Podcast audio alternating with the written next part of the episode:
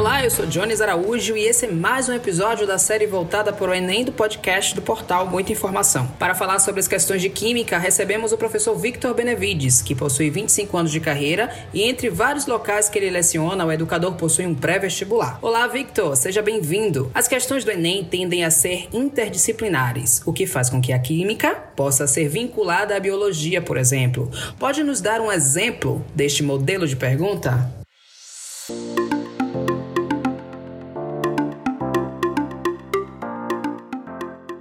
Antes de mais nada, bom dia, boa tarde, boa noite. Você que vai estar escutando esse podcast é uma nova plataforma onde a gente está também inserido, mas a galera aí do portal Muita Informação. Sobre as questões interdisciplinares, a prova de, do Enem, ele já, ela já une física, química e biologia, dando a ideia da interdisciplinaridade entre as matérias. Obviamente, várias, várias questões né, envolvendo química e biologia, elas podem ser abordadas no Enem, tanto quanto mais puxando para o lado da biologia, quanto também puxando mais para o lado da química. Um exemplo claro disso é a bioquímica, né? um assunto onde você trabalha, por exemplo, basicamente para o Enem, né, lipídios e proteínas, e você tem aí aspectos químicos, aspectos físicos também e aspectos biológicos. Já, por exemplo, você pode perguntar sobre produção de energia a partir da glicose. Você pode pegar química, na, na parte da química, você pode pegar a molécula de glicose e saber sobre isomeria óptica na molécula. É um assuntozinho, passou muito tempo sem ser cobrado no Enem e nos últimos vestibulares ele tem sido recorrente a parte de isomeria. Não a ótica, mas é uma aposta que eu posso estar fazendo. Além de outros conteúdos, como por exemplo, você trabalhar com a, na parte de biologia especificamente, vitaminas lipossolúveis e vitaminas hidrossolúveis. Lembrar que aquelas vitaminas hidrossolúveis, né, solúveis em água, são aquelas que têm é, ligações intermoleculares, que é um assunto muito recorrente no Enem, né, do tipo ponte de hidrogênio. E as lipossolúveis, né, são aquelas moléculas apolares que apresentam ligações de polo induzido e de polo induzido. Como exemplo, a vitamina E, que pode ser acumulada, já a vitamina C, que é hidrossolúvel, sai na urina. Ou seja, a contextualização é bem intrínseca, são aliados, andam juntos. Então a gente pode perguntar, aliás, a gente pode passar esse podcast inteiro aqui falando exatamente sobre aspectos que possam gerar isso. E essa não é a nossa proposta. Não é isso, meu querido? O nosso intuito é esclarecer e, de, e deixar e fazer com que os estudantes fiquem preparados aí para essa prova. Falando sobre metodologia, você considera que o estilo do exame facilita ou complica a vida do estudante? Veja bem, quando a gente fala em metodologia, a gente está falando na forma em que se é cobrado do aluno o conhecimento que ele adquiriu no ensino médio. E a metodologia do Enem é basicamente baseado no TRI, né? a teoria de resposta ao item. É aquela, é aquela prova em que, se você conhece o TRI, você sabe que ninguém vai tirar zero. Mesmo que ele erre todas as questões, ele não vai tirar zero. Né? Assim também como aquele aluno que acerta todas as questões vai tirar mais de 10. E muitas vezes o estudante fica confuso por não entender isso. Às vezes eles acertam as mesmas quantidades de questões, mas apresentam notas diferentes. E isso se deve ao TRI. Para ser bem específico, se a gente estivesse analisando de uma forma clássica, o número de questões seria exatamente a pontuação. No TRI, você pontua mais do que outras questões, por exemplo, questões mais fáceis têm uma pontuação maior, né? questões mais difíceis vai ter uma pontuação não tão menor. Isso, na base do algoritmo que calcula tudo isso para o TRI do Enem, faz com que isso elimine muito a ideia do chute, né? Não tem como o aluno acertar uma questão difícil e errar uma questão fácil. Então, é, dessa forma, o INEP, ele acredita que ele consegue uma certa isonomia nos candidatos. Isso, meu olhar, de uma certa forma, é interessante. Mas é aquela história. Eu acredito muito também no, no esforço do aluno. Então, se o aluno está estudando, ele vai conseguir resolver as questões fáceis, as questões difíceis. É, é só ele adquirir uma boa estratégia para responder a prova, já que, na verdade, fazer 90 questões num dia, como é o caso do segundo dia, 45 questões de ciências da natureza e 45 de matemática, é uma verdadeira maratona. Diante disso, professor, quais têm sido os temas mais explorados nas provas do Enem dos últimos anos?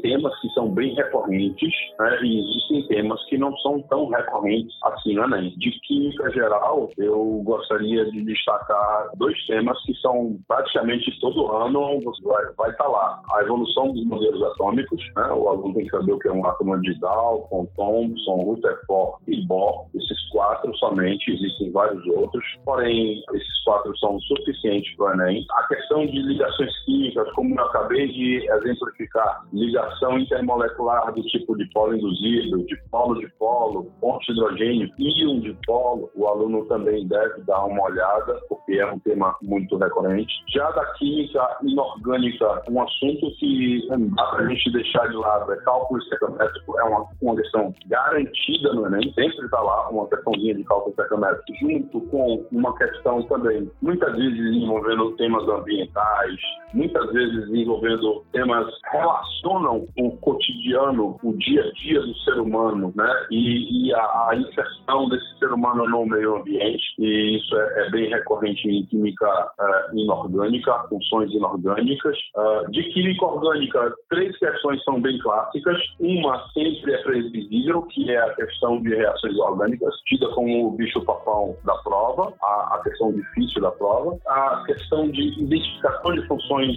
é, orgânicas também sempre é uma questão que vale a pena você sempre saber o que é um álcool, um éster, um aldeído, um éster, um ácido carboxílico, uma amina, uma amida. Outra questão que tem caído geralmente agora nesses últimos tempos é isomeria e polímeros. Né? Isomeria e polímeros têm, têm caído com uma certa frequência. Já em físico-química, é praticamente um assunto uma questão. Existe uma questão de soluções, existem questões de termoquímica, existem questões de equilíbrio químico, principalmente envolvendo é, equilíbrio iônico, pH e POH, né? Deslocamento de equilíbrio também é uma questão muito recorrente. É, eletroquímica, sabe, pilhas e eletrólise e o que talvez assim a ovelha negra, cinética química. Porém, isso daí é um conjunto de mais ou menos 15 questões que você tem e todo ano elas vão ser cobradas mais ou menos nessa, né, nessa recorrência que eu te falei. Victor, é correto afirmar que a interdisciplinaridade das provas pode levar a questões de química com temas ligados ao meio ambiente, como chuva ácida, efeito estufa e camada de ozônio? Pode nos dar uns exemplos possíveis? Meu querido, a interdisciplinaridade na prova de química, ela é, é inerente, porque a química, ela, ela estuda a, a, ciência, né, as transformações que ocorrem no meio ambiente, e isso, com certeza, ele vai correlacionar, o Enem, ele correlaciona muito essas questões exatamente com o ambiente que vivemos. Daí, gerar uma química que a gente chama nos bastidores de química no cotidiano. Ou seja, o que, que aquilo ali pode cair de cotidiano, no cotidiano, que pode ser cobrado do Enem? As mais diversas formas você vai encontrar isso. Desde aspectos é, culinários, de você ir para uma cozinha e analisar a parte química de, da, da produção de um alimento, seja de, da cocção de qualquer alimento, quanto também da produção de biocombustíveis, da produção de tudo, absolutamente tudo. Não tem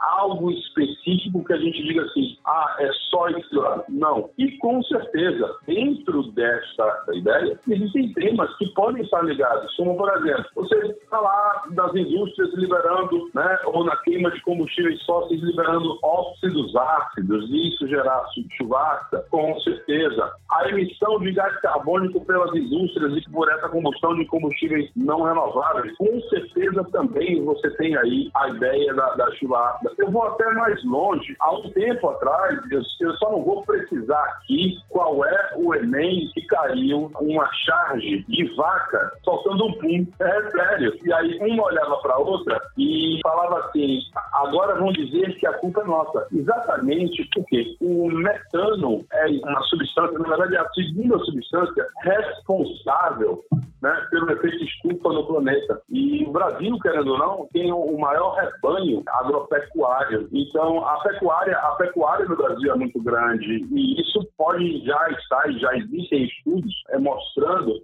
o impacto no aquecimento global. E isso já foi cobrado no Enem também e, querendo ou não, é um tema que pode ser cobrado. Tanto chuva ácida, quanto exatamente a destruição na camada ozônica com o uso de CFC, pode ser utilizado. Tudo pode ser cobrado no Enem, desde um problema ambiental até um simples tirar o fedor de peixe de uma geladeira com uso de, de vinagre ou simplesmente passar um metal na sua mão para tirar o cheiro de peixe. A, química está envolvendo envolve As provas do Enem sempre trazem aspectos da atualidade. Assim, muitos apostam, por exemplo, ser possível encontrar algumas questões envolvendo os polímeros que podem ser utilizados de forma ecológica em substituição ao plástico. Isso faz sentido para você? E se faz, pode nos dar outro exemplo de como questões atuais podem ser abordadas na prova? Bom, esse é um tema bem interessante. Se a gente for olhar a questão de plásticos, não existe plástico que seja biodegradável. Ele pode ter origens diferentes. Basicamente, o plástico, a origem do plástico é petróleo. Existem pesquisas, inclusive aqui na Bahia, sobre plásticos provenientes de, de, de de energia renovável, como plantas, e substâncias renováveis, no caso, que seria exatamente proveniente da cana-de-açúcar. Porém, a degradação dele continua sendo em 150 uh, a 400 anos aí para se degradar. É um problema ambiental muito sério, é um problema mundial, não é um problema somente nacional. Então, é um problema em que o aluno ele tem que estar ciente que o, o plástico, como qualquer outro problema ambiental, né, eu, eu gosto de dar uma dica quando a gente fala em problemas ambientais para os meus alunos. Eu falo R, R, R, três R's. A primeira ideia que você tem que buscar quando você tem um problema ambiental, seja ele de qualquer uh, esfera, é reduzir o consumo. Se por algum acaso você não conseguir reduzir o consumo daquela substância, a ideia é que você consiga reutilizar. E se você não conseguir reutilizar, recicle reduzir, reutilizar, reciclar. R, R, R. Com esses três R's, o aluno é capaz de olhar, né, se deparar para uma questão do Enem, principalmente envolvendo questões onde nós temos consumo de substâncias e poluentes e por aí vai, e conseguir exatamente resolver, né? lembrando que a, a dica é para resolver a questão e, obviamente, se puder também aplicar em, em, em sua vida pessoal, para que o, o, nosso mundo, já que não existe lá fora, fique melhor, seria bem interessante. São muitas questões, são muitas informações e você já conseguiu trazer grandes esclarecimentos para os nossos ouvintes, mas ainda tem novidade para você contar para a gente, né, Vitor? Me fale um pouco sobre essa revisão gratuita que você vai oferecer nos dias 7, 14 e 26. É a Turbo Enem, não é? Me conta um pouco como é que as pessoas podem participar. Rapaz, eu aprendi uma coisa na minha vida onde Johnny quem não nasce para servir não serve para viver. E nesse tempo de pandemia, a gente está vendo aí a escola pública, de uma certa forma, reduzir bastante a sua carga horária. A gente sabe da deficiência do aluno do, terceiro ano que vai prestar um vestibular, que vai prestar o Enem, como foi estudar esse ano. A gente também sabe que muitos alunos da escola particular, eles perderam completamente o foco e chega um momento em que bate né, a, a, o senso de responsabilidade, porque não é culpa de ninguém. Isso já aconteceu algumas vezes no mundo. Nós temos aí a peste bubônica, a gente tem aí a gripe espanhola, quantas, quantas crises né, né, sanitárias o mundo já passou. Independente disso, eu acho que a gente tem que cada vez mais pensar no próximo também. E, obviamente, pensando nisso, me surgiu a ideia exatamente de dar uma pequena parcela de ajuda. E então estarei abrindo aí nesses dias, no dia 7, no dia 14, 7, 14 e 26 de novembro, eu vou estar dando um, uma grande revisão para o Enem, aberta ao público, inteiramente gratuita. O aluno não vai pagar nada, não vai receber ligação de, de, de nenhuma faculdade dizendo que passou, nada disso. É simplesmente de coração, é meu mesmo, exatamente para todas as pessoas que estão sentindo a necessidade de fazer uma grande revisão e eu sabendo que eu posso ajudar, eu resolvi fazer isso para todas as pessoas que quiserem. Basta me procurar nas minhas redes sociais, basicamente no meu Instagram ou no meu WhatsApp. O aluno fala comigo, eu vou colocar ele numa turma né, e ele vai assistir gratuitamente essa revisão para a data do Enem. E eu espero que, de alguma forma, eu ajude essa galera, porque não é só ganhar, é também a gente distribuir o que a gente ganha, na verdade. Com certeza, professor, um gesto muito bonito, até porque a educação transforma vidas, transforma pessoas e com certeza você vai estar ajudando muitos alunos. Nós estamos chegando nos nossos minutos finais, o papo foi excelente. Para finalizar, eu queria que você desse as últimas recomendações, né? Uma mensagem para esses alunos que irão fazer a prova no Enem este ano. Bom, galera, para você que está me ouvindo aqui agora e está aí à beira do Enem, eu gostaria que você pensasse da seguinte forma: antes de mais nada, você se doa tanto para tantas pessoas. Olha aí, faça aí uma, uma, uma breve análise o quanto você ajuda os outros. Agora eu te pergunto, o quanto você ajuda você? O quanto você quer o seu sonho? Então pega esses 30 dias aí, 20 dias, 15 dias que estão faltando para o Enem e aplica o amor que você dá às outras pessoas a. Não seja tão egoísta ao ponto de não, não conseguir dar amor para você. Se dê amor e foque nos seus estudos, principalmente na resolução de exercícios Vitor, e se eu vou começar agora? Eu estou aqui desesperado. O que, é que eu faço? Pega umas últimas provas. Vai pegar as últimas provas e vai resolver. Acertou a questão? Ótimo. Não acertou a questão? Faça uma revisão geral. Faça uma revisão geral no conteúdo exatamente para você conseguir chegar lá na prova, principalmente se você pegar a, as provas paralelas ao Enem principal. Enem PPL, Enem Libras. Normalmente, a, a cara da prova do ano seguinte foi a prova anterior do Enem PPL, Enem Libras, e vale a pena você, pelo menos, fazer isso. Não pelos outros, mas por você. Acho que a primeira coisa de tudo é amor próprio. E se você tem um sonho, só quem pode parar o seu sonho é você mesmo. Então, siga em frente, nada de estresse, nada de, nada de ansiedade, e é isso aí, correr atrás. Excelente, professor Victor. Acredito verdadeiramente que o amor próprio, nossas conquistas são baseadas no nosso amor próprio. Esse foi o professor Victor Benevides. Muito obrigado pelas dicas e esclarecimentos. O roteiro é de Ana Paula Ramos e Jones Araújo, edição de Irene Figuer. Eu sou o Jones Araújo e esse foi o podcast do portal Muita Informação. Siga a gente nas nossas redes sociais e até o próximo podcast.